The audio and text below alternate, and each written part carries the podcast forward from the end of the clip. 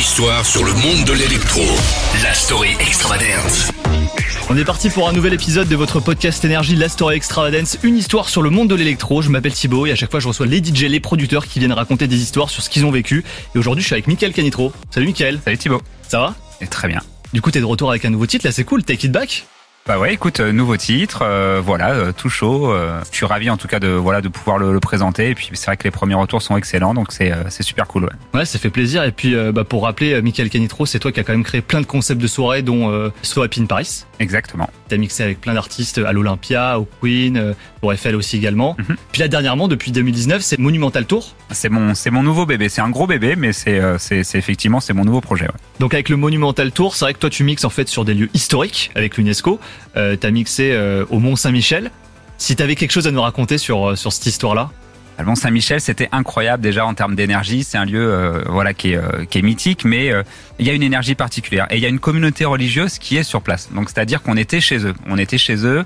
Euh, on arrive avec les platines. Le gros setup de Monumental, c'est euh, c'est plus de 300 lumières, c'est le mapping. euh, euh, Oui, ça fait un gros matos et puis surtout pour pour tout installer directement euh, sur Ouais. place, c'est- c'est très compliqué le, le Mont Saint-Michel. C'est compliqué en termes de logistique, ça nécessite euh, des hélicoptères, etc. Donc c'est un énorme euh, projet et euh, la journée. On voit qu'elle est déjà compliquée avec euh, effectivement le fait que ce soit un site euh, exceptionnel qui est vraiment en plein milieu de la mer.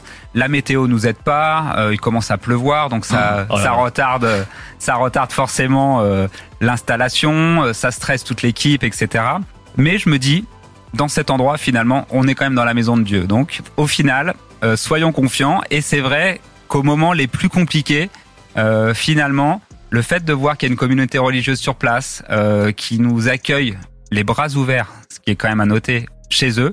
Et donc les moines, ils étaient comment alors? Ils étaient, euh, ils étaient euh, déjà euh, relativement surpris. Ils étaient en même temps très fiers finalement qu'on mette en lumière euh, leur édifice euh, d'une nouvelle façon. Mais ce qui a noté, c'est que par exemple, ils n'ont pas participé au concert. Le, le, le concert était sur des sur des horaires euh, de nuit, je sais plus, c'était vers 21h ou 22h, et c'est l'heure où ils dorment. Ils sont déjà couchés, donc ils n'ont pas dérogé à la règle.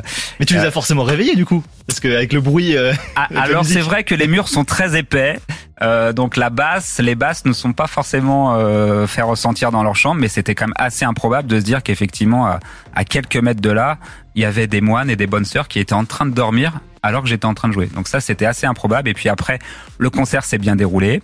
Je pense qu'ils ont fait de beaux rêves Euh, et ils se sont euh, réveillés à l'heure de la prière, ça doit être vers euh, 4 ou 5 heures du matin. Et j'ai cette image où moi je vois encore mes équipes en train de démonter le matériel euh, d'être euh, extrêmement fier de ce qu'on vient d'accomplir et de finalement croiser ces gens-là qui vont euh, à la prière. C'était vraiment la, la- la rencontre entre les deux mondes. Et j'ai une image vraiment très précise dans ma tête où je vois mes équipes euh, porter les machines et descendre l'escalier et je vois une bonne sœur en train de le monter. C'est magique parce que c'est vraiment des images que tu auras, bah, toi, à vie et surtout des choses qui ne se produisent jamais parce que ça, c'est juste mais improbable. Ouais, c'est totalement improbable. Et puis, si on veut être encore plus improbable, j'ai rencontré le euh, le frère euh, qui s'appelle le frère Théophane, qui est le le responsable de la communauté religieuse là-bas. Et je l'avais rencontré quelques quelques quelques semaines avant euh, pour lui présenter le concept. Bien évidemment, on vient chez lui. Le but, c'était quand même de lui expliquer et de surtout, euh, voilà, de de créer un, un lien de, de confiance avec lui.